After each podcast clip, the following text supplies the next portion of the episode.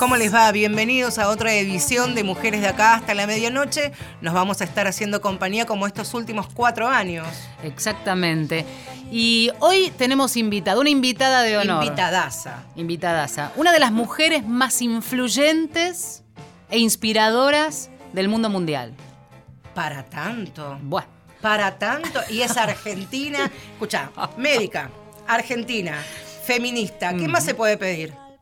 ¿Qué Amiga de ustedes. Ahí está. Ahí está. Qué orgullo para nosotros. Claro, quienes están escuchando es a la doctora Mabel Bianco, médica de profesión, es la presidenta de la Fundación para Estudios e Investigaciones de la Mujer. Y lo que decía Vale, hace algunos días nada más celebramos esta noticia porque fue elegida en la lista de las 100 mujeres de la BBC en la categoría liderazgo en todo el mundo. ¿eh? Así que bienvenida, lideresa, ¿serán todos? Claro. Doctora, lideresa, todo. Miren, lo que más me gustó de eso es que ellos dicen de eh, influencer, es decir, de, de influyente, y yo creo que eso es el, el- lo que tiene sentido con las jóvenes y con los adolescentes. total, claro. Y eso es lo que me llena de, sa- de satisfacción cuando de repente ando por la calle y alguno o alguna me reconoce y ya, oh, bien, este.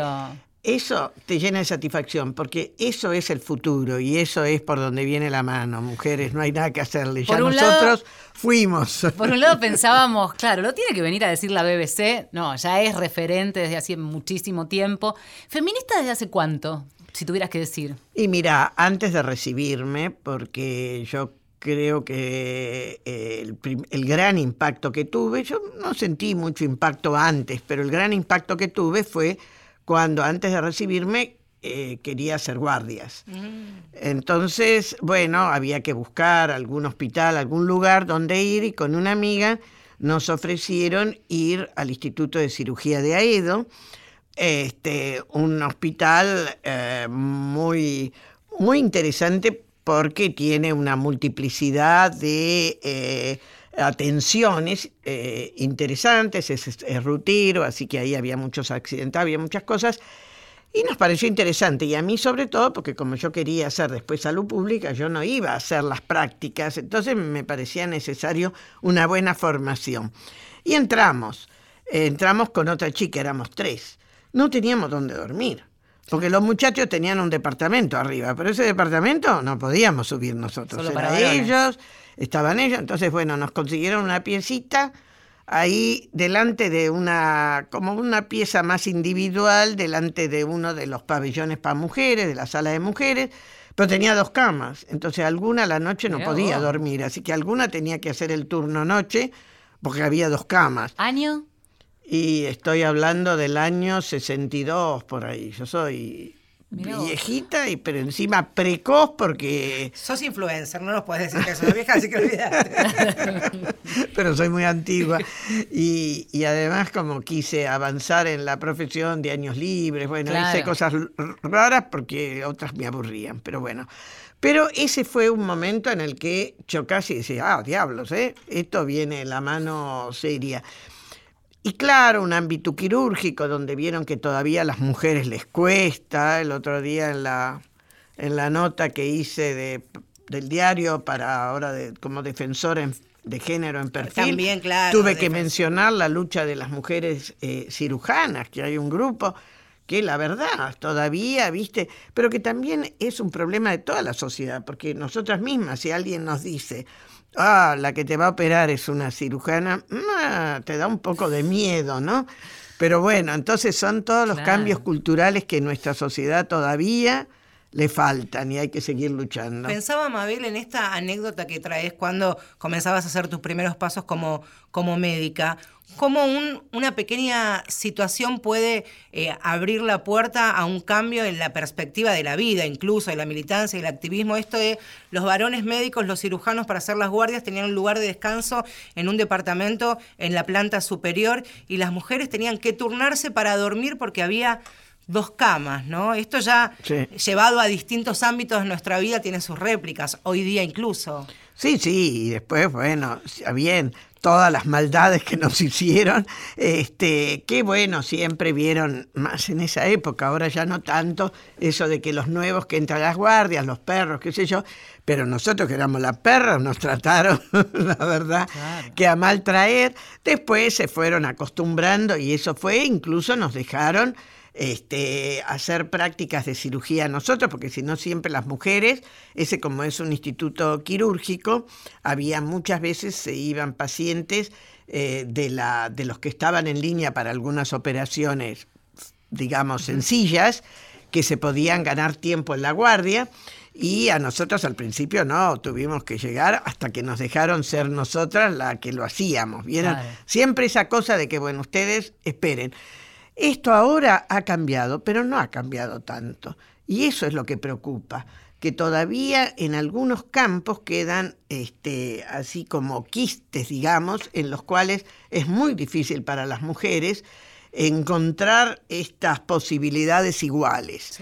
Y bueno, estamos ayudando en el deporte, estamos ayudando en el fútbol, en esto, pero estas cosas de la medicina quedan a veces encubiertas y por eso, bueno, el, domingo saqué esto porque la verdad que creo que es necesario decirlo y es necesario hacer una reflexión en nosotras mismas, las mujeres, porque la Asociación de Cirugía con Muerte le da, aunque sea una cirugía muy chica, le da una, un halo, digamos, de seriedad que es como que las propias mujeres decimos, ah, las vamos a poner en manos de otra mujer. Me da miedito, ¿viste? Me da miedito, será capaz. A fuerza de pericia, a fuerza de lucha, es que una va abriéndose ese camino y ahora y cada vez más somos muchas y eso acompaña.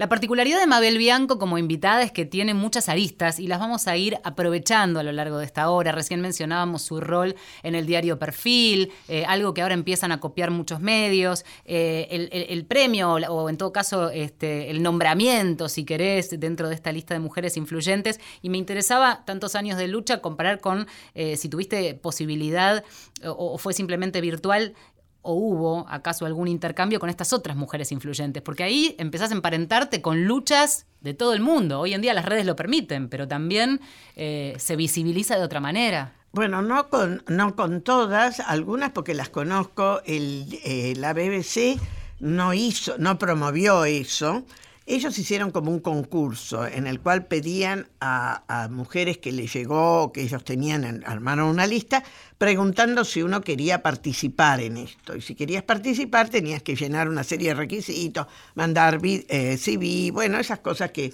se piden. Mandamos todos, pero ni siquiera me avisaron. Entonces yo me enteré por una amiga que lee el diario El País y que me dijo, ¿sabés que estás en la lista? no, dije, yo sabía, pero no sabía. Y tanto que ni siquiera se lo había contado a mi marido, así que esa mañana después le dije, mira, ¿sabés qué? Mira con quién estás, con quién dormiste anoche? me dice fulanita que está, dice, ¿y cómo? Qué bueno, pero bueno, pero este pero bueno, algunas las conocí, algunas no, y creo que es importante esto que vos decías de hacer un poco de nexos, por ejemplo, con la brasileña, mm. que es una mujer política. La que sí conocía es a la ecuatoriana, que es la que fue la primera mujer presidenta de la Asamblea General de Naciones Unidas, que en realidad este, vieron la asamblea, se turnan los gobiernos y nunca habían puesto una mujer y no vamos a decir que no había mujeres candidatas, pero siempre había un varón. Bueno, la primera mujer que también llegó porque justamente no había o los otros candidatos no eran muy queridos y le tocaba a la región y todos los embajadores han reconocido que no esperaban que hiciera una tan buena gestión como hizo, con lo cual es interesante y es bueno eso, ¿no? Pero siempre a nosotras se nos pide ser excelente, caramba, ¿no? No podés ser normal, con, bueno, aciertos y desaciertos. Así que, pero las demás no, bueno, hay una que es Bandana Diva, que la, Shiva, que la conozco mucho, una indiana, pero que hace años en el ECO 92 yo la admiraba porque era una mujer que había hecho cosas en defensa de la ecología impresionante y la mirábamos como, bueno, estar con ella, que yo hacía mucho que no, no sabía nada de ella. Pero bueno, Lo que es más importante, creo, es que ahora, gracias a esto, me dan micrófono, mujeres. no a ustedes, que son mis amigas, pero otra gente que no me daba micrófono. Y entonces yo estoy aprovechando a decir las cosas que tenemos que decir en este país, que hay que decir. Y que hay que decir no solamente sobre la mujer, sino el país, sobre el, modelo de desarrollo, etcétera, etcétera. Así que me estoy dando unos gustos bárbaros. Hablábamos con Vale Mabel, sabes, antes de unos minutitos antes de comenzar el programa que teníamos muchas consultas, muchas cosas que queríamos profundizar con vos. Primero, ¿qué país eh, vamos a comenzar a transitar el próximo año, ¿no? Por un lado, eh, más allá de lo, que va a dejar esta gestión y cuáles van a ser los desafíos que va a tener Alberto Fernández eh, y su equipo, ¿qué es hoy el desafío al que se enfrenta el nuevo gobierno? Bueno, lo urgente y lo necesario. Creo que lamentablemente lo urgente es lo económico, pero ahí esperemos que el nuevo gobierno y toda la sociedad, porque ahí es otro problema, empiecen a y se puedan tomar algunas medidas para disminuir la desigualdad. Desigualdad económica, pero otras desigualdades, pero la económica es la primera. Yo creo que Chile es una advertencia. Chile ha sido un modelo en el cual nos decían que teníamos que copiarnos, ¿no es cierto? Y nos vendieron por eso la de, ¿se acuerdan cuando fue lo de las jubilaciones con la, ya ni me acuerdo cómo se llamaban, este, las, los, sistemas estos previos?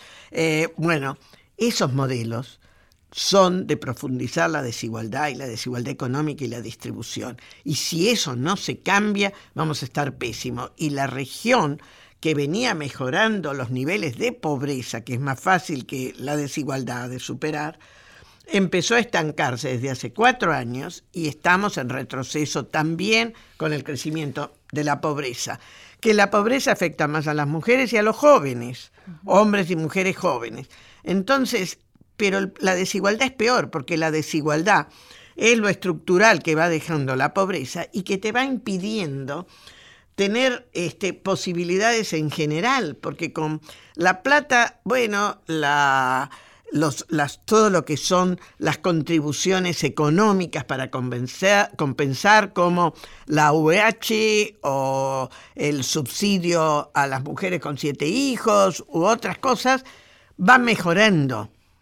Pero la desigualdad persiste y se, se instala. Y entonces cuando uno ve que, por ejemplo, en salud, las mujeres que pierden eh, son las mujeres o la gente que no tiene, cualquiera sea el sexo, que lo único que le queda es ir al hospital.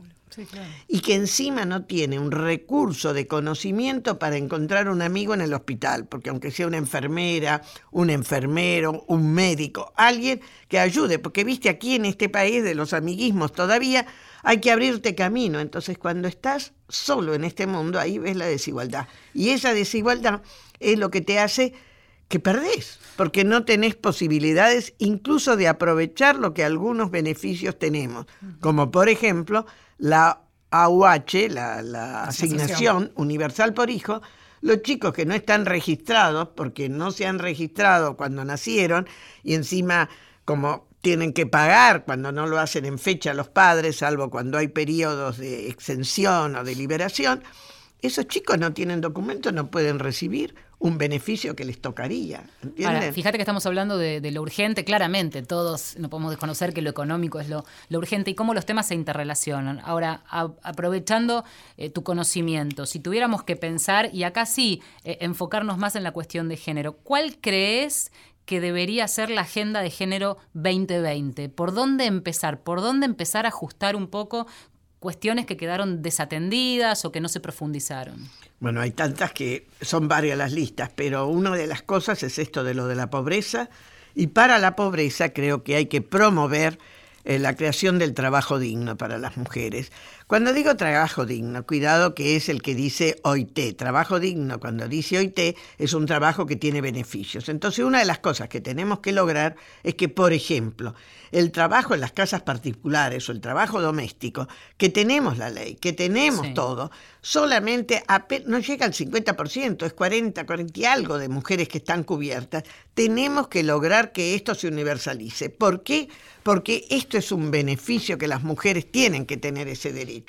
Y nosotras mismas, que muchas veces somos las que contratamos a esas mujeres para que hagan, para que nos apoyen en lo que tendríamos que hacer nosotros y para poder salir o desarrollarnos en otro campo no lo hacemos, nosotras mismas a veces no lo damos. Entonces, ese para mí, porque está ahí y no es menor, no es menor porque todavía con estos grados de pobreza hay muchas mujeres que para sostener a su familia tienen que salir al trabajo doméstico, se tienen que seguir quedando en el trabajo doméstico y aumentarlo. Entonces, ese no es menor. Pero junto con ese también es cómo hacemos para este, compensar o dar solidariamente eh, los beneficios de los cuidados, las tareas de cuidados no remunerados.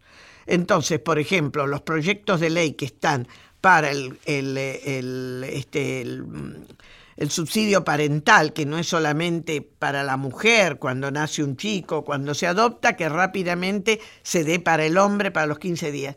Pero lo otro es empezar que el Estado, las empresas y la sociedad empezar a ser solidarios. Entonces, una de las cosas que necesitamos es urgente que se abran guarderías o centros en los barrios donde hace falta para atención de los niños, pero una atención, no digo los CPI, los, estos centros, digo realmente desde la educación, porque los de la educación es donde hay estimulación, hay cuidados que no son simplemente un aguantadero para que el chico coma y, duerma, sino un lugar donde se lo estimula además. Esto es una, esto es imprescindible y esto sería un, es una inversión. Entonces, y esto va, eh, Fondo Monetario, Banco Mundial, quien se le cante, digamos, pero esto tiene que ser una prioridad en este, en este país donde nosotros necesitamos asegurar que las familias, hombres y mujeres, puedan trabajar, porque se necesita, y además eh, con igualdad de condiciones, es decir, que la mujer pueda hacer horas extras si necesita, pueda trabajar plenamente, al igual que el varón, pero que los chicos estén bien cuidados.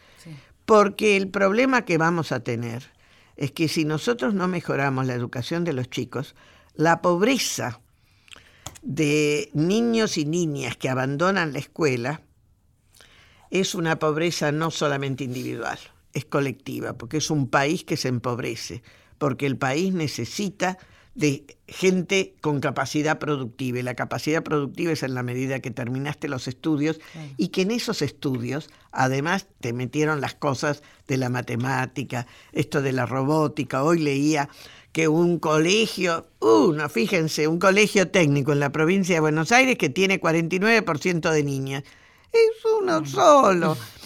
Las nenas también tienen que ir a los colegios técnicos, porque ahí es donde se les abre la cabeza para otras cosas y para otros, ah, para otros tipos de recursos.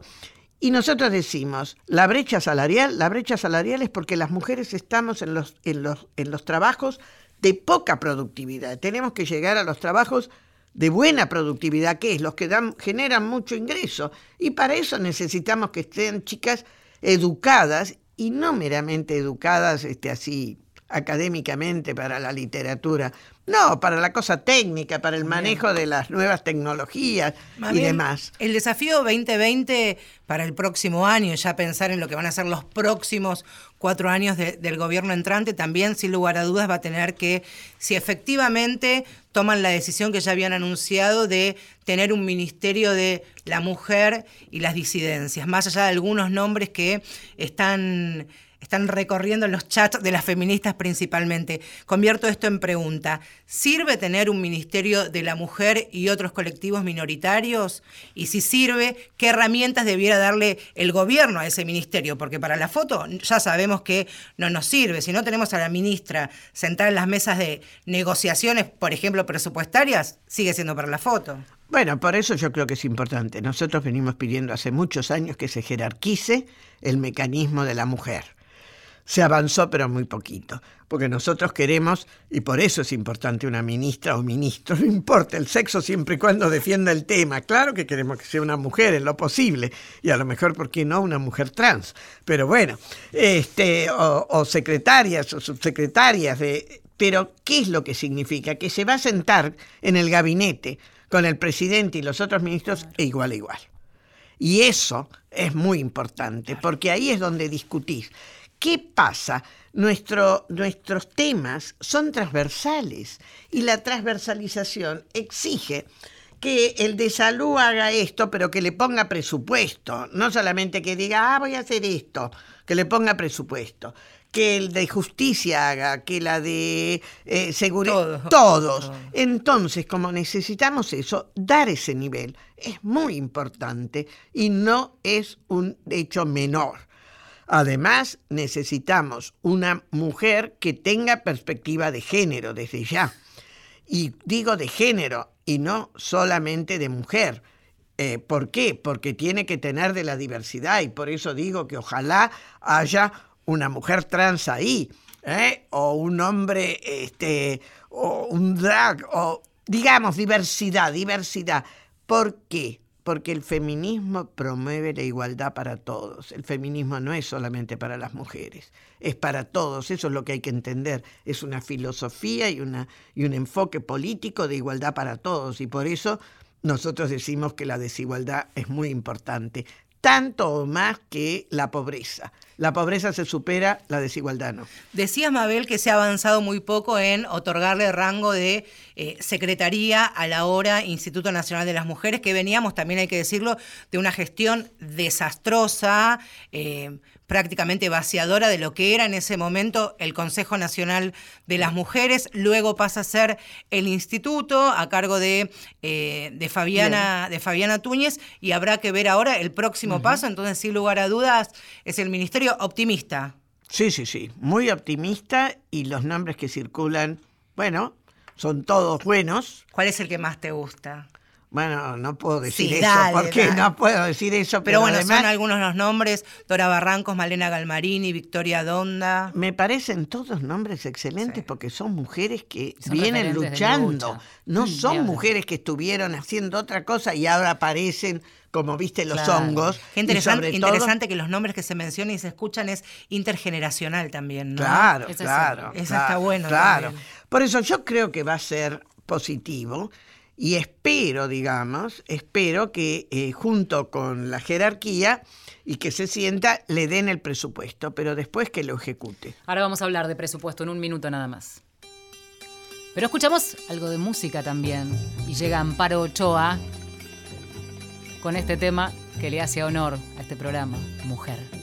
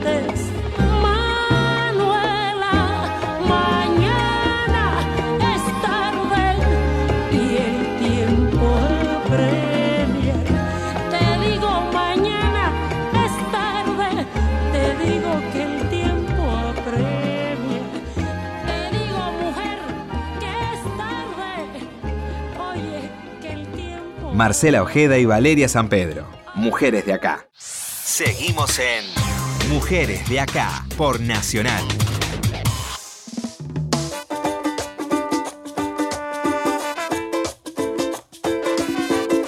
Seguimos en Mujeres de acá hasta la medianoche. Estamos armando un gabinete paritario ya. Sí. Sí, estamos. Gabinete paralelo, pensé que. Bueno, paritario paralelo. Ojo, ¿eh? Sí, también Ojo, hay que ¿eh? pensarlo a lo Ojo, mejor. ¿Por, ¿Por qué qué no? no? Ideas, ganas hay. Ganas para sobran. cualquier gestión, Sí, porque sí. claramente no- nos une lo mismo. Hablamos del presupuesto, vale, que hoy. Exactamente. Estamos con Mabel Bianco, presidenta de FAME, la Fundación para el Estudio e Investigación de la Mujer. Bueno, decíamos más tempranito, una de las mujeres más influyentes, pero además eh, una luchadora de larga data. Hablábamos de presupuestos y con Marce revisábamos un poco, a ver, Siempre los, cargos, las gestiones, eh, los ministerios o secretarías van acompañados de cuánta plata te dan para acompañar esa gestión. En este caso también tenemos que hablar de una situación con datos que ha dado la Oficina de Presupuesto del propio Congreso, hablando de que al mes de agosto solo el 56% eh, del presupuesto en políticas públicas para las mujeres se había ejecutado. Entonces, nos quejamos de que nos dan poco y después, ¿por qué no se puede gestionar para implementarlo? Digo, ¿es la falla de una gestión o es algo sistemático? No, bueno, primero yo creo que el manejo del presupuesto exige, digamos, ser muy experto en ejecución. ¿Por qué digo esto? Porque lo- el presupuesto, lo que vos no usaste hasta octubre o comprometiste, lo perdiste. Eso es lo primero que uno aprende en la gestión pública.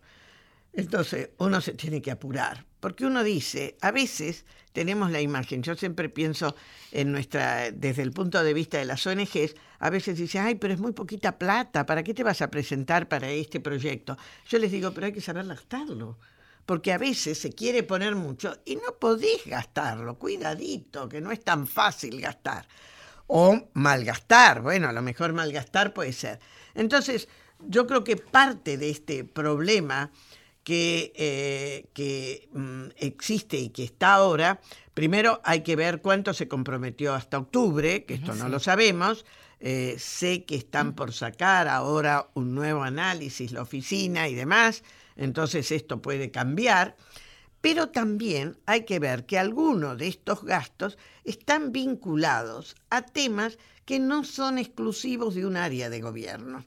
Por ejemplo, la implementación de la ley Brisa está llevando un tiempo que es infame. Hay, porque hay que articular con... eh, Los ANSES de cada localidad, Exactamente. con los documentos que tiene que presentar la familia de los niños, la familia que le queda. Bueno, y entonces hay una cantidad de trámites ahí parados con dinero que estaría y que no se ejecuta. Entonces ahí viene cómo tenés que mover esta maquinaria pesada eh, que es el ANSES. Por más de que sea prioritario, de Sí, que sí, el titular del ANSES, el presidente, quien quiera, pero después está toda la maquinaria Entonces es muy difícil. Y eso es parte de lo que hay que tomar en cuenta. Y ahí por eso digo, en un gabinete con la mujer a cargo del ministerio, es la que tiene que plantear ahí, decir y denunciar. Mire, presidente, está pasando esto y ahí va a estar el responsable de esa área del ANSES y va a tener que decir, ah, bueno, voy a averiguar. ¿Viste? Porque parece que no, son pequeños detalles. Pero el que está a cargo de eso, con todos los problemas que tiene, y con todos los problemas que plantean, bueno, si no hay alguien que pone el dedo y que dice y que sabe que la ley Brisa es sensible, entonces, bueno, pasa. Como la ley Brisa hay otras cosas.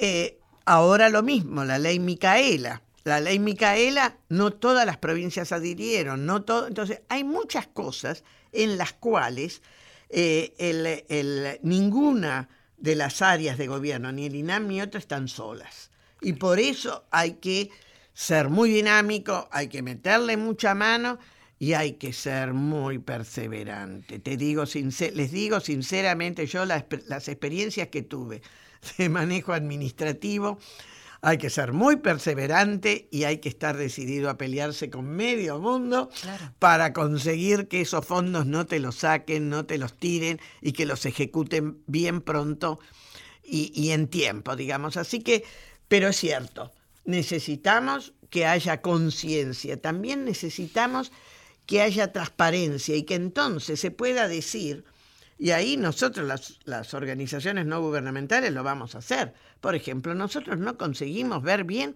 el presupuesto para la educación sexual integral en el Ministerio de Educación. Ahora le metieron la, la, estalla, pero no se puede ver, no se muestra bien. Bueno, ese es un error. La ley de transparencia tiene que estar, nosotros nos estamos ocupando y esa oficina de presupuesto del, del, Congreso es una oficina realmente muy interesante porque incluye esto de no solamente ver la parte presupuestaria, sino ver también hasta dónde se ejecuta.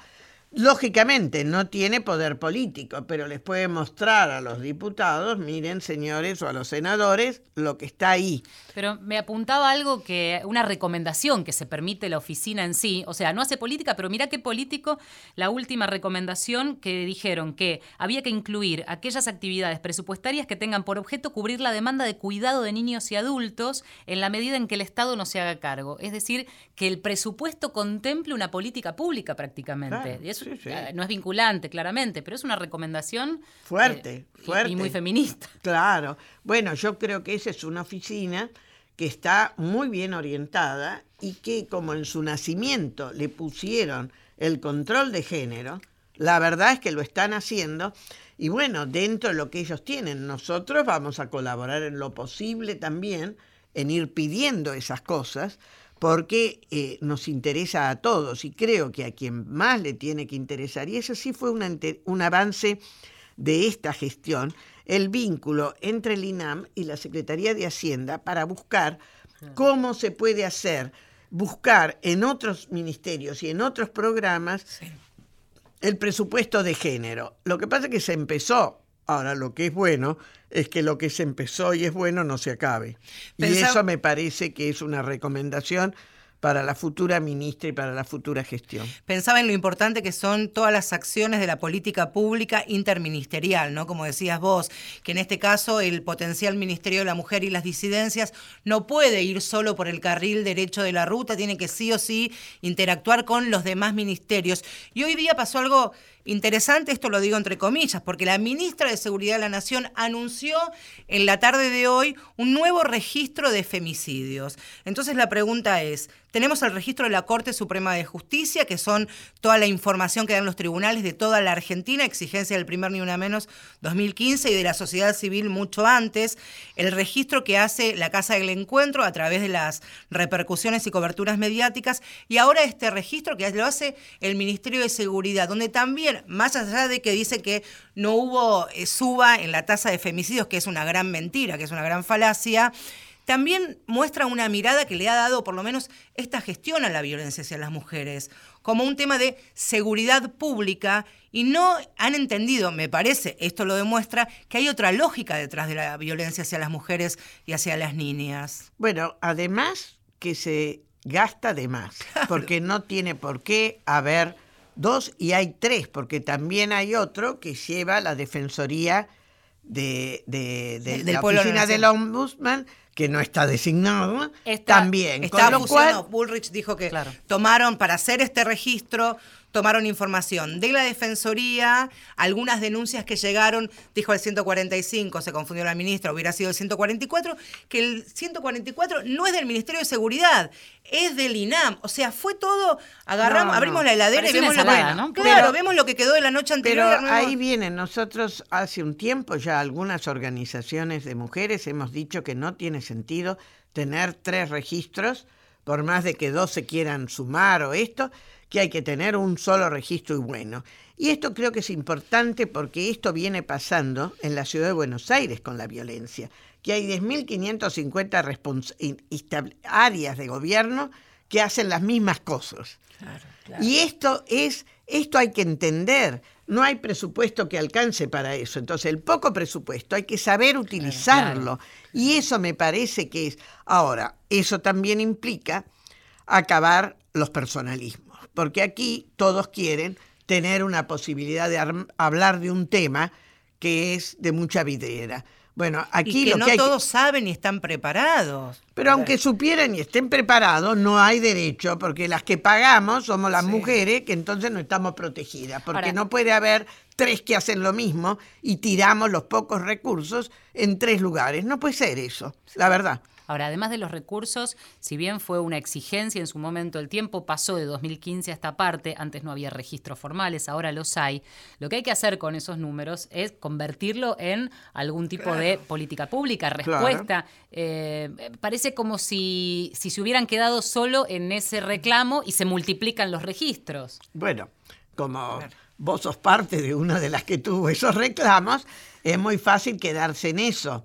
Este, también la otra buena noticia es que el INDEC avanzó después de mucho tiempo Cierto. también en el registro único. Quiere decir que eso es bueno.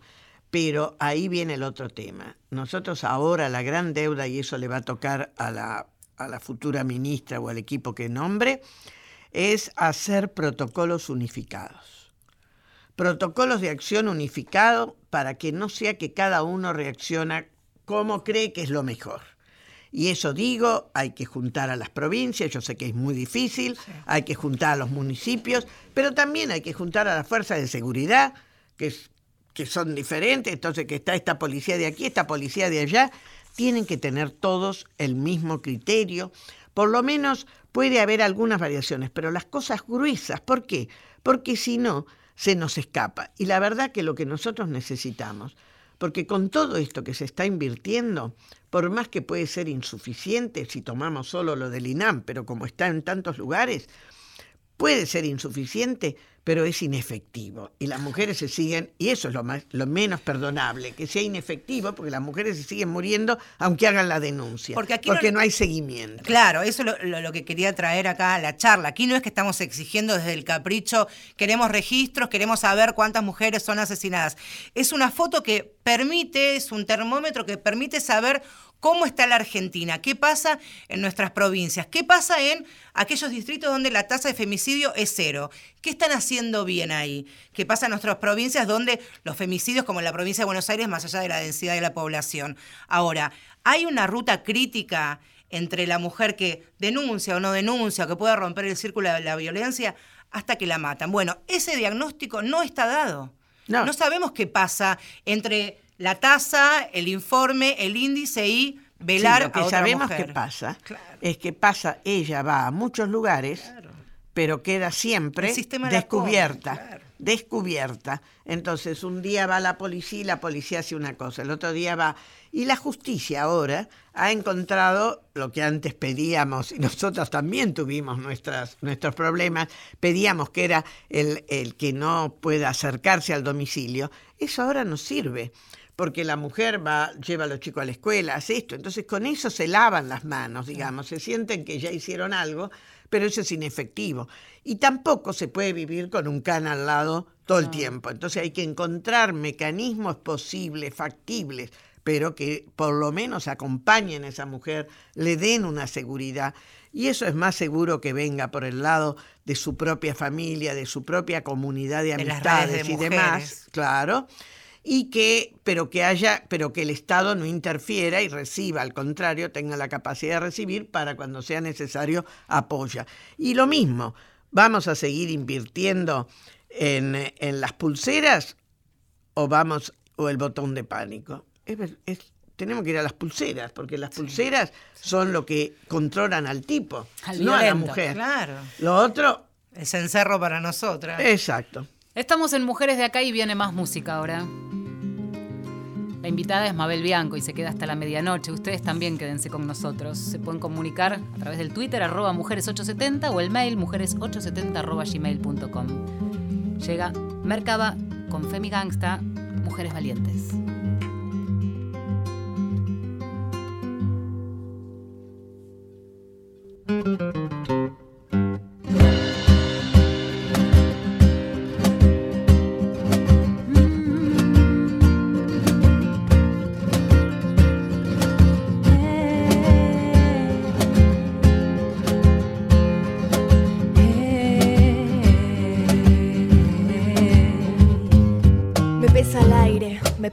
Esta mochila que cargamos más pesada que el cemento. Tantas veces ignoramos nuestro propio sufrimiento. Tantas veces nos callamos. Quedamos en el intento de sacarnos esas dagas. Deshaciendo el argumento que si un macho nos faja es porque algo habremos hecho. No me trago más la mierda, no compro el puto invento. Hoy nada más nos ata, somos libres como el viento. Vamos a alzar la voz por las que ya no pueden. Por todas las mujeres que no están, por las que vienen. Difícil despertarse cuando duele.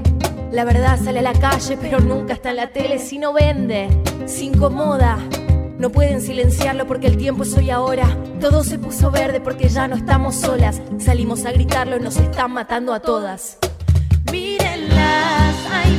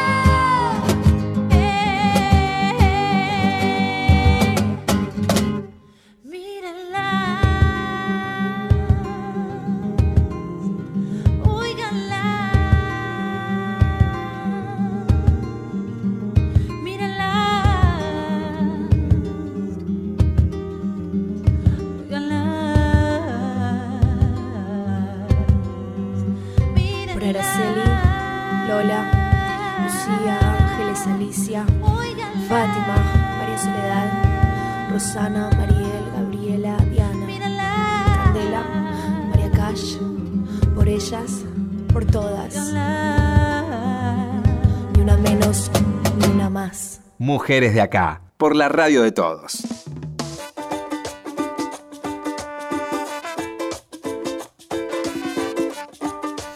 Ay, lo que me gusta a mí charlar fuera del aire cuando tenemos invitadas que queremos, que respetamos, que admiramos. Aparte, ¿cuántas veces en la vida podés tener en tu programa de radio eh, una personalidad influyente del mundo? Las 100 más influyentes del mundo. Bueno, ¿Cuántas cuando veces? estoy en Buenos Aires vengo, chicas. Es no verdad, digan así. es El problema es que estoy poco a veces. Es verdad, están escuchando a la doctora Mabel Bianco, que es presidenta de la Fundación para el Estudio e Investigación de la Mujer, médica de profesión y defensora de género del diario Perfil. ¿Sabes qué, Mabel? Te queríamos robar unos minutitos porque hace muchos meses con Vale venimos intercambiando algo que nos llama la atención que tiene que ver con los adolescentes y, y los jóvenes. La ESI acá es un tema que eh, profundizamos casi programa a programa y nos está pasando hace el último año, principalmente con las jóvenes y las adolescentes, las porteñas. Esto también hay que hacer un, un También, corte, sí. sí.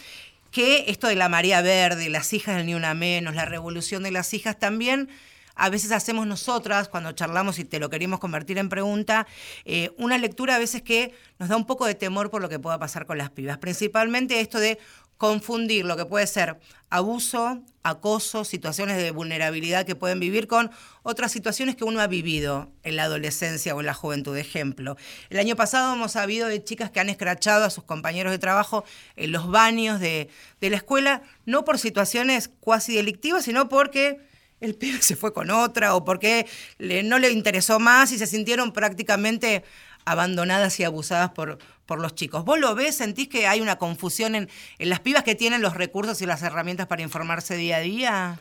Sí, eso existe, pero yo creo que está cediendo. Ah, Creo que está cediendo. Porque, eh, primero es cierto lo que vos decís, es de aquí, Claro, de bien la porteño, ciudad, bien ¿no? porteño, eso. Y de los sectores más eh, intelectuales, yo diría, o con mayor nivel de acceso a la educación. privilegiados, claro. De alguna manera privilegiados, aunque no sea económicamente. Sí, claro. Eso también. Pero siempre estas cosas tienden a nivelarse. ¿Por qué se nivelan? Porque es lo mismo que, bueno, cuando vos ves algo, al principio te pones, le pasa a las mujeres que viven violencia, los quieren matar. Después lo vas razonando. Entonces creo que también en algunos lugares donde se vio eso fueron escuelas donde no había nada de educación sexual integral. Y las chicas y los chicos no tenían ninguna posibilidad de tener algún lugar donde hablar de estos temas. Y esto es lo que hay que entender, que la educación sexual integral permite hablar de temas que no son la genitalidad meramente, sino que son las conductas de cómo reaccionás, de cómo empezás a escuchar al otro, de cómo también te haces escuchar vos en la medida que, porque con esa violencia no ganan nada las chicas, escrachándolos, al contrario, van a perder, lo mismo que las que les quieren pegar. Siempre van a perder porque los tipos, va a haber algunos más fuertes. ¿Y qué pasa con esos pibes también que son escrachados en las puertas o que fueron escrachados en las puertas de los baños? Ese lo viven muy mal. Con temor, con miedo o incluso les genera mucha más bronca, ¿no? Y lo que es Exactamente. Le genera más bronca y en vez de crecer el chico, lo que pasa es que se empecina en su posición. Claro, claro. Pero bueno, yo creo que eso también ocurrió en muchas escuelas donde no había nada de educación sexual integral, con lo cual era un tema que no había espacios, ámbitos donde discutir esto. Sí, y también me permitíme agregarte esto que hablábamos al, al principio del programa, ¿no? Esto de eh, la influencia de las redes sociales. El empoderamiento puede ser un arma de doble filo. En el mejor de los casos, claro que no, que es todo positivo. Pero hay esta cuestión de tener la posibilidad, tu arma, de publicar un, un scratch, por ejemplo, en un momento en el cual eh, una palabra, eh, una acusación grave, se viraliza en dos minutos. Entonces, vamos hacia la idea y la concientización de convertir eso en, denuncia. Y no estamos hablando del momento en que muchas mujeres se atrevieron a contar viejos abusos que en términos este, judiciales podrían ya no tener lugar, sino que estamos hablando de otras situaciones, quizás menores, quizás matices. No todo es abuso, hay cuestiones que se pueden conversar en clase o, o dirimir en otros ámbitos, ¿no? Sí, y hay incluso, aunque haya abusos, como hubo, ¿se acuerdan en las tomas? Bueno, se deben dirimir en ámbitos, por eso te digo, son escuelas en las cuales no hay esos ámbitos en que los chicos y las chicas pueden hablar, en que pueden tener esta comunicación. Y eso hay que generarlo, eso no, no ocurre así porque, porque está dado. Eso se tiene que generar en las escuelas, los comités de tolerancia, hay, hay distintas cosas, pero sobre todo cuando la comunidad educativa hablan. Cuando lo peor que puede pasar es que se niegue a hablar, que se niegue lo mismo que pasa con las mujeres cuando vivimos situaciones de abuso de, violencia.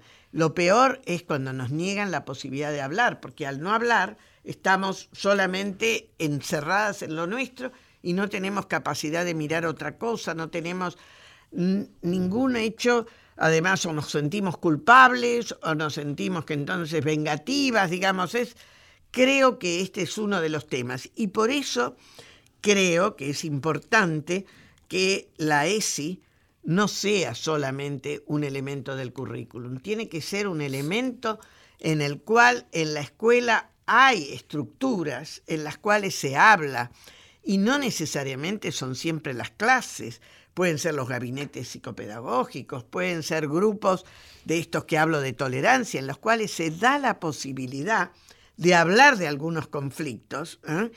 y no en una forma de salir Claro. a las redes, incluso de analizar la repercusión de las redes. ¿eh? Sí, También. es- pero es verdad, lo que es un fenómeno en merma, pero que es bien exclusivo, si se quiere, de, de la capital federal e incluso de algunos barrios de la capital federal, ¿no? y las algunas escuelas. particularidades. Y sí, algunas escuelas con un gran rechazo, no las nombro, pero ustedes las pueden Sí. imaginar, con un gran rechazo a la educación sexual integral y que tuvieron los máximos problemas y de donde salieron los mayores denuncias.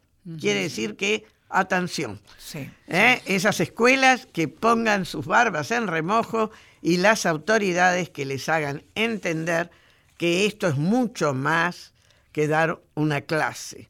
Es realmente ampliar un mecanismo de funcionamiento de la escuela que tiene que darse y que no siempre se da, ¿no? Nos quedan unos minutitos finales nada más. A mí me había quedado un apunte respecto de tu rol, eh, ahora ya como colega podríamos decir, eh, Ay, digo ya. en el diario, No. ¿cómo, cómo- cómo te- si tuvieras que una mirada, viste el domingo a la mañana que uno despliega los diarios o se pone a chusmear un poquito en las redes, hay un cambio, parece notarse algo ahí, pero hay muchos medios que todavía no tienen su editora de género. No, y hay muchos que tienen una resistencia a algunos temas. Yo, por ejemplo, estoy siguiendo qué hacen con el deporte y las mujeres. Hay muchos diarios que traen mucha información sobre deportes y no han dicho nada del campeonato de fútbol femenino, más que el primer día que así y después nunca más. Entonces, ahora también hay muchos medios que, tengo que decir, algunos que uno los veía como muy conservadores, que han empezado a dar lugar a temas que antes no le daban. Y eso me parece muy importante. Así que yo miro lo bueno y lo malo.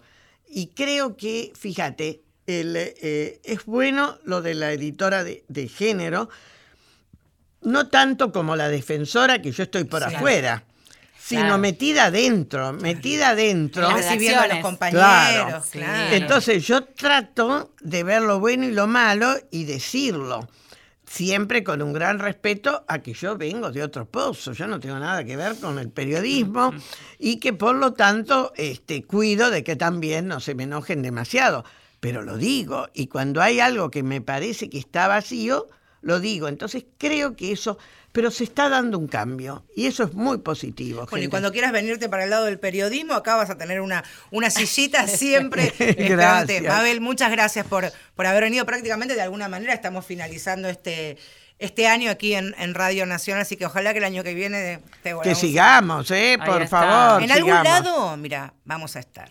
Bueno, pero esta radio tiene un simbolismo Es muy, importante que creo mucho. que hay que mantenerlo porque tiene que ser plural.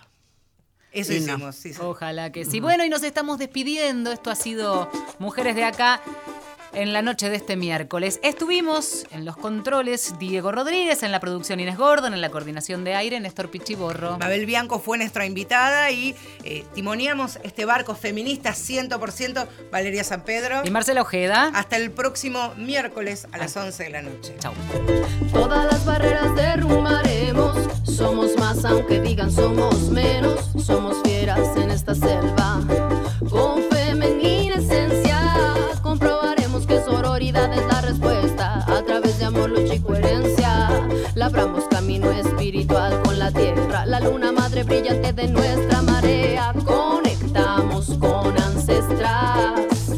Guían con el mar nuestras estrellas. Vibraciones de la diosa me dan respuestas.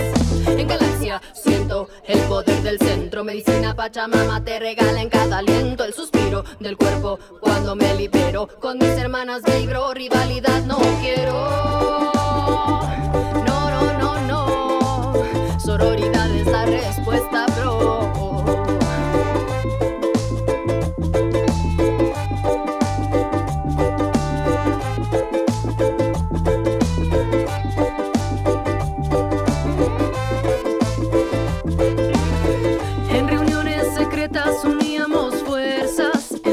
abuelas, somos sus nietas, trabajamos por el bien. La magia está en este tren, donde no solo es ella y él, sin género también. Formamos economías alternativas, modo de